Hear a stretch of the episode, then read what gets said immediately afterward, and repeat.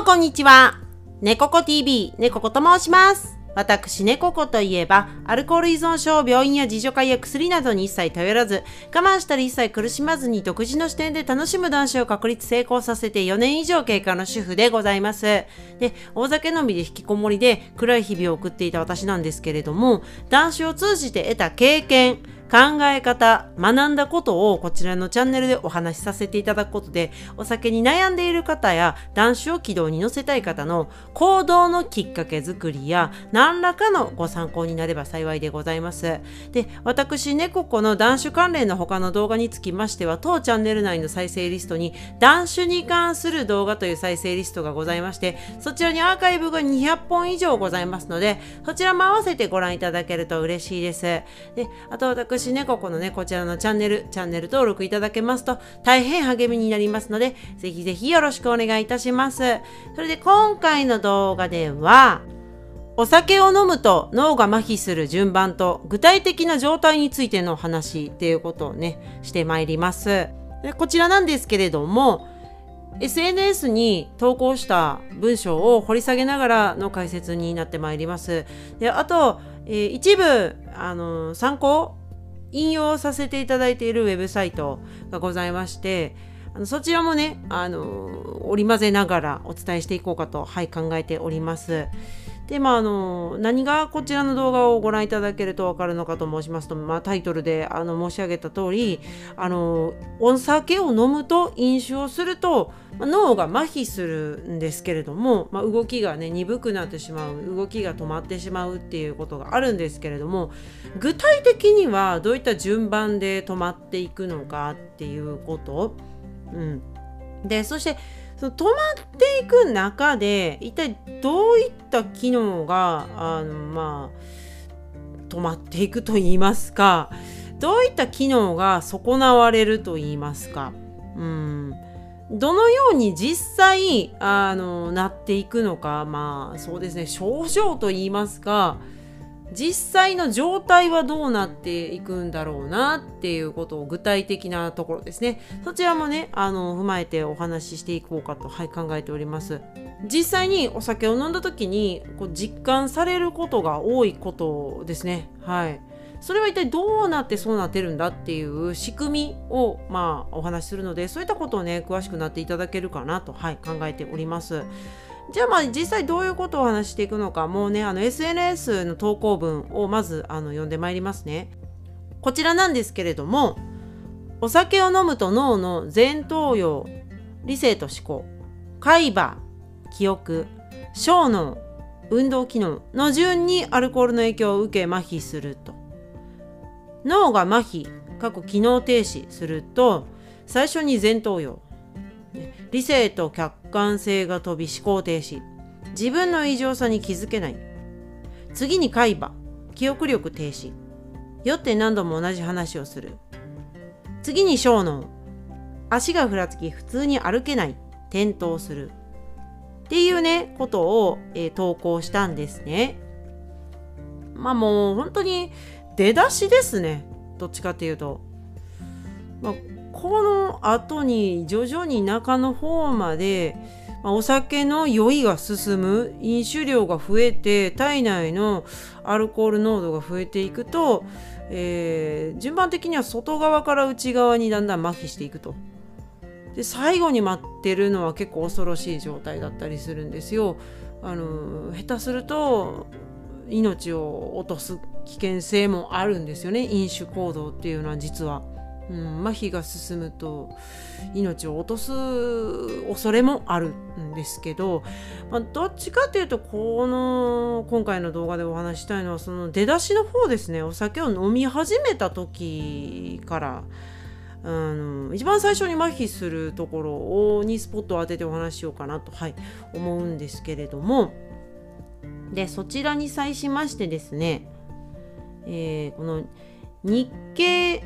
スタイルというあのサイトウェブサイトですね。日本経済新聞さんのサイトで日経グッディというねあの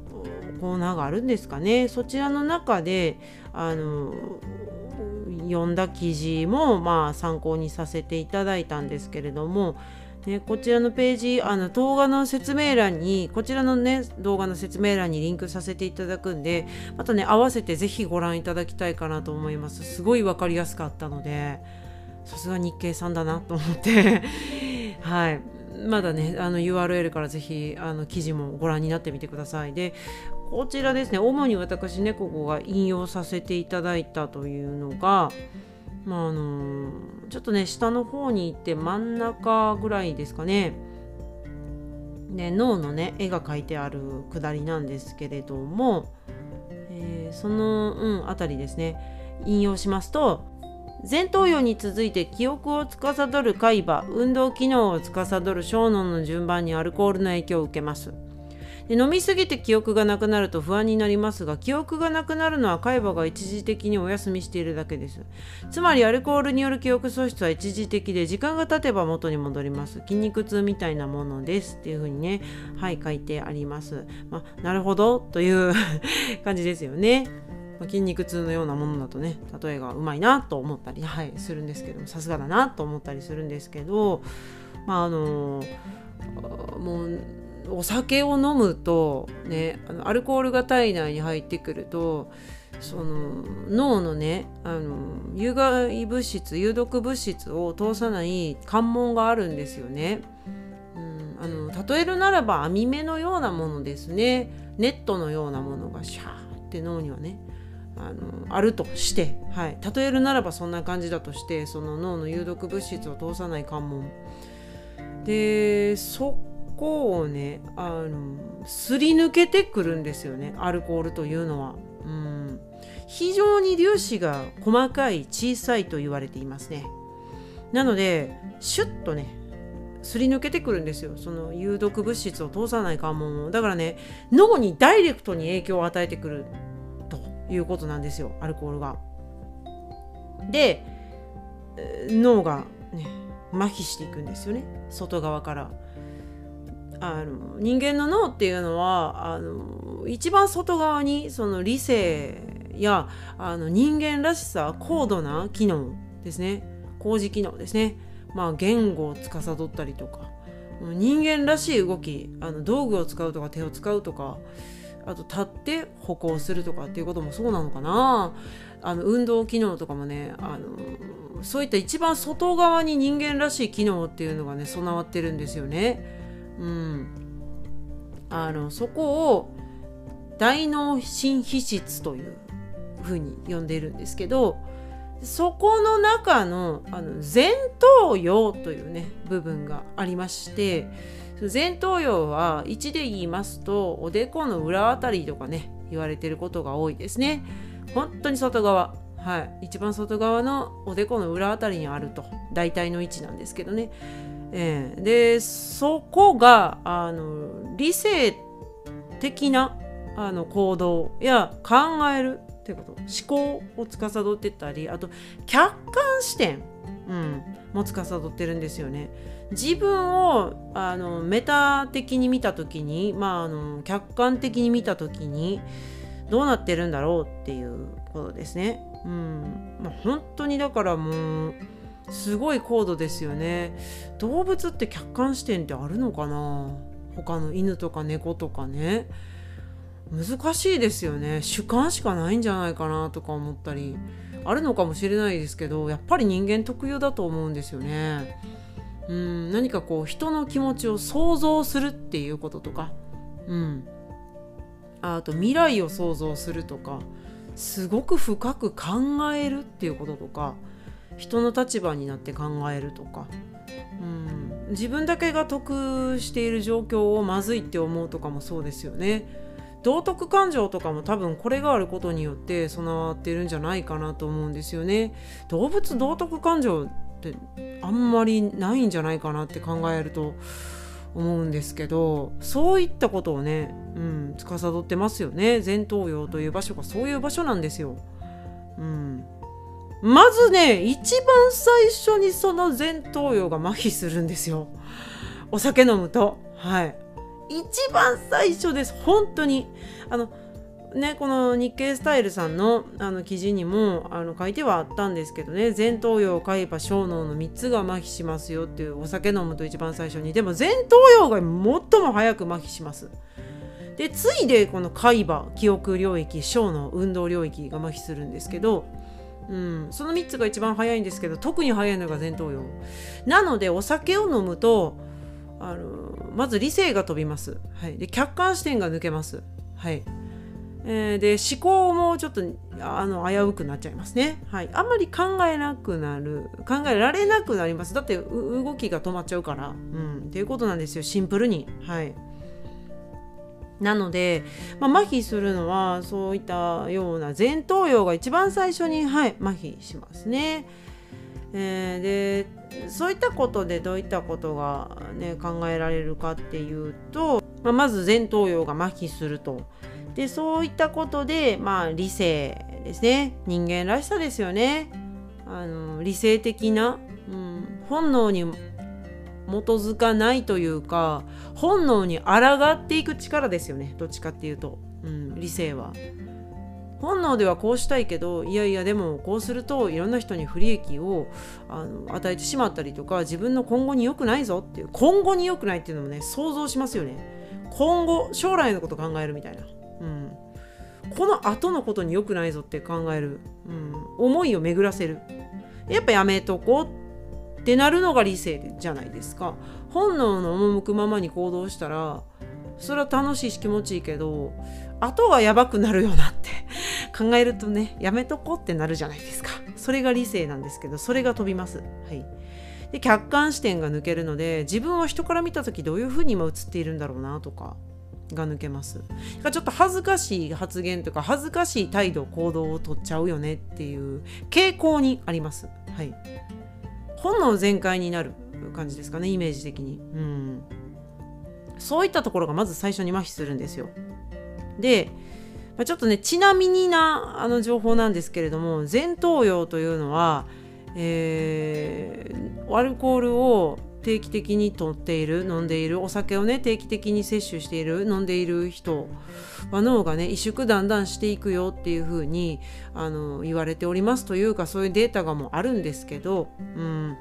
脳がだんだん萎縮していくんですよ。あのお酒を飲んで定期的に飲んで長期間経つとだんだんね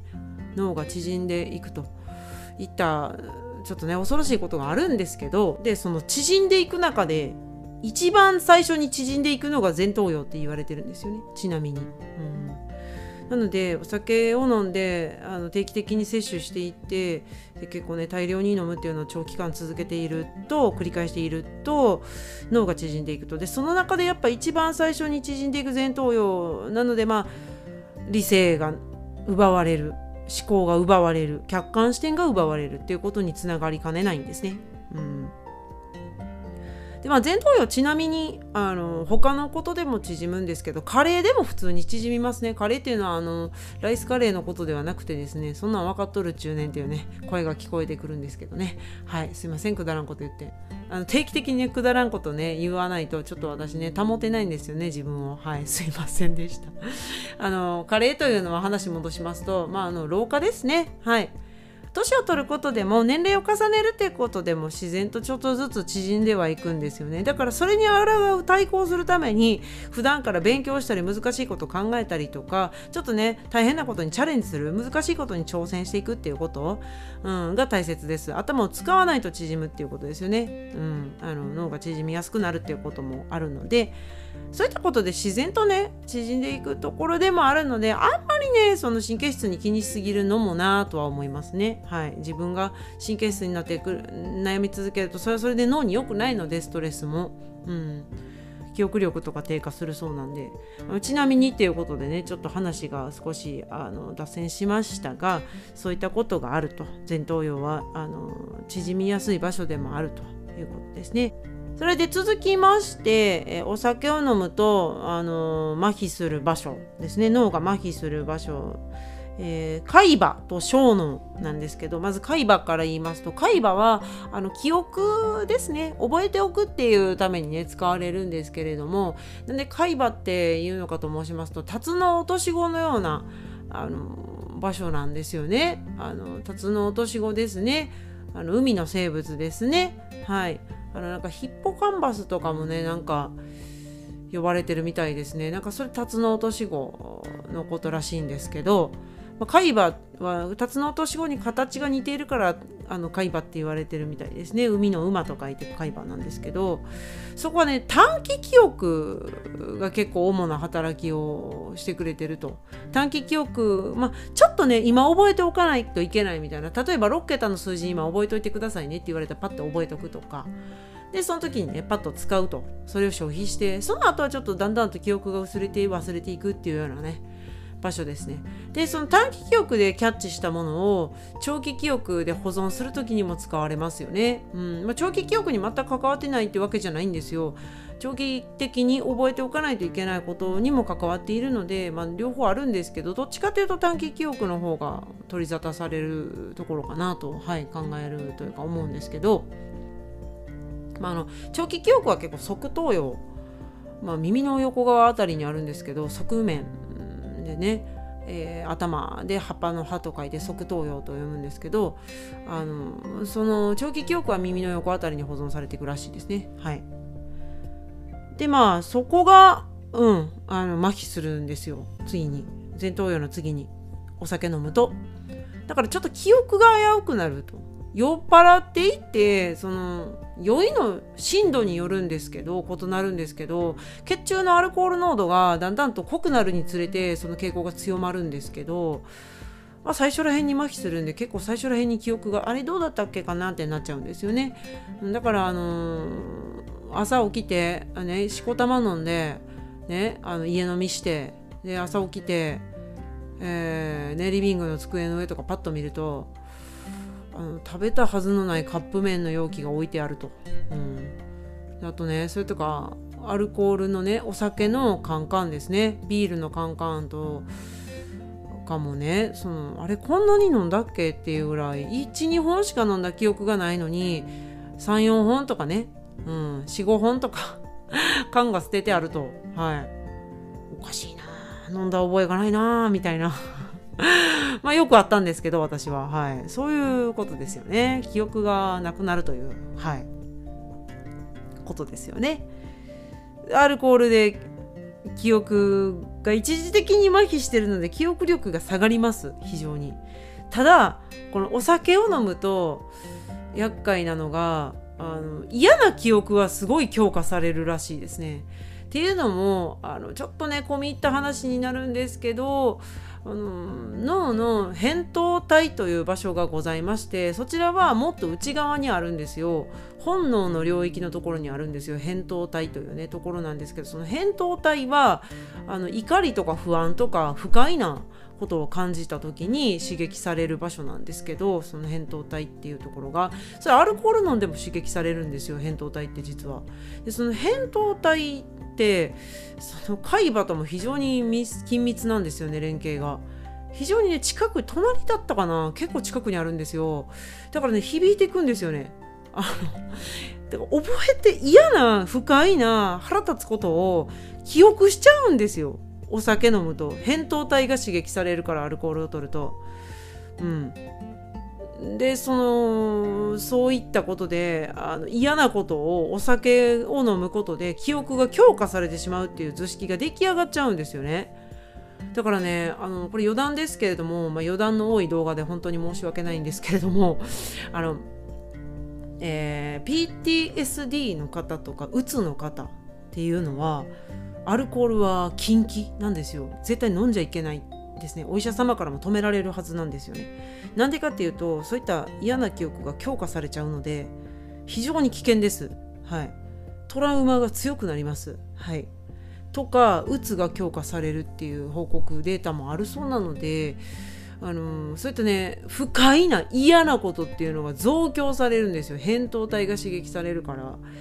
うん、あのドーパミンも出るんですけどドーパミンが出るのと同時にその側座角っていうところまあもうね細かい話言うとなんか嫌な、ね、難しいなんかしんどい話になっちゃうんでもう控えますけどこれ以上は。即座角っていうところがすごいドーパミンの受け皿になってるんですけどその隣にあるのがかいあの扁桃体なのででさらにその隣その隣にねあの海馬があるんで。だからあの即座角扁桃体海馬みたいな感じでどんどんねあの響き合っていくんですよね。うん、だから楽しかったっていうドーパミンを感じた後にもうすごい嫌な不快な不安な気持ちになると。でそれを覚えちゃうみたいなことでさらに嫌な記憶強化されるらしいので。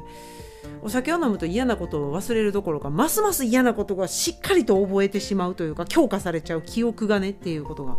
あるので、まあ、ちょっと余談なんですけど嫌な記憶がお酒飲むと強化されるという仕組みはこの海馬、うん、が関係してるんですけどねであともう一つ言うと小脳なんですけれども、まあ、この小脳はあの脳の結構内側の方にあって下側にあります割と。うんで小さい脳と書いて小脳と読むんですけどここ運動機能を司ってますね。あのねもう平均感覚を保ったりとかしっかり自分で歩いたりとかっていうことですね。あとなんか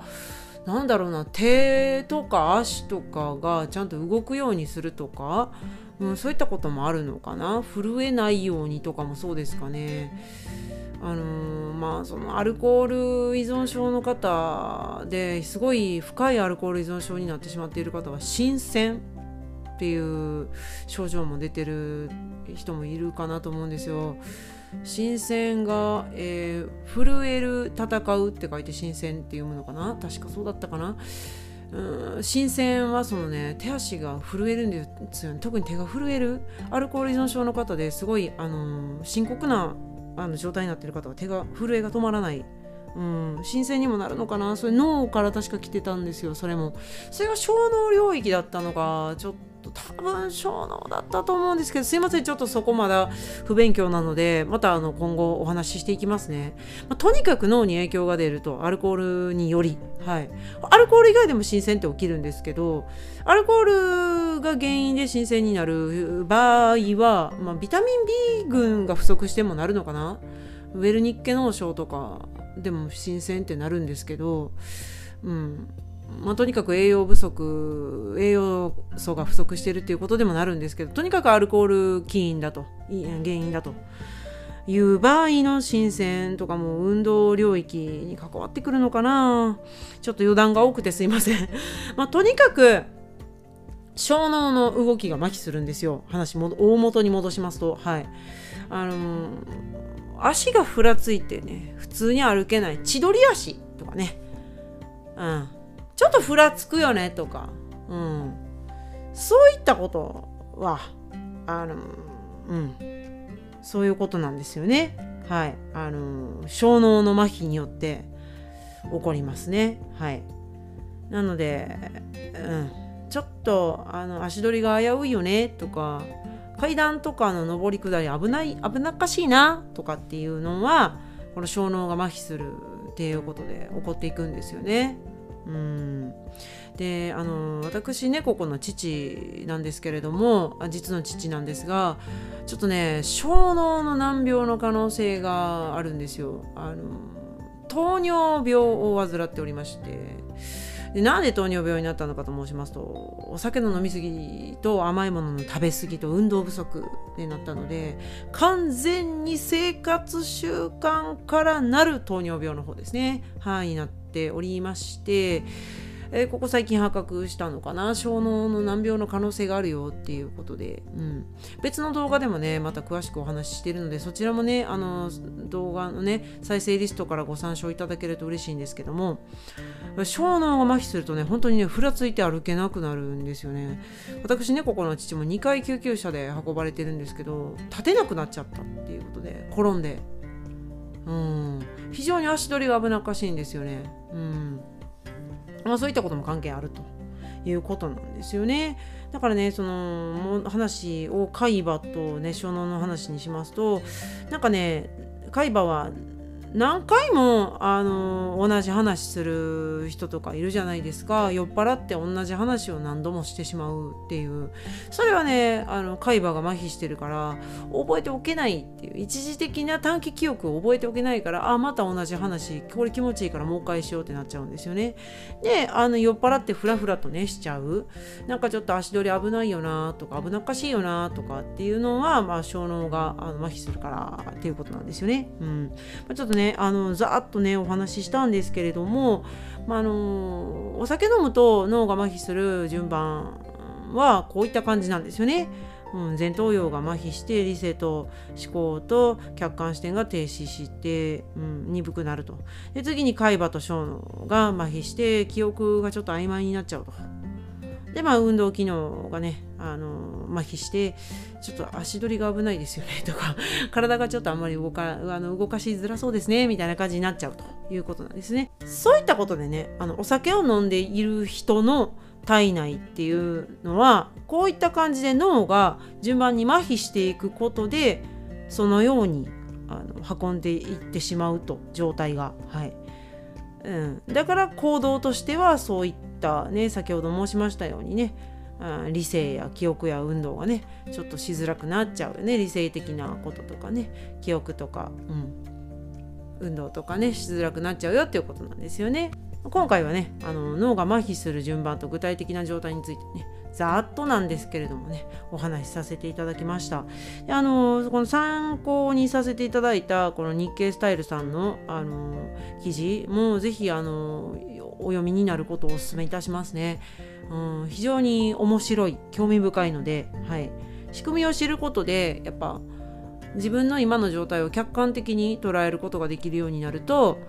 あのお酒を飲もうかどうしようか躊躇している時迷っている時にいやいやこんな風になってはいけないなっていう抑止力にもなる可能性があるのでそういった知識っていうのはどんどんねご自身の中に蓄えていっていただきたいのでまた私もねあのこちらのチャンネルでそういった情報お役立ていただける情報をね発信していこうと、はい、考えておりますのでまた遊びにお越しくださると嬉しいですね。はい、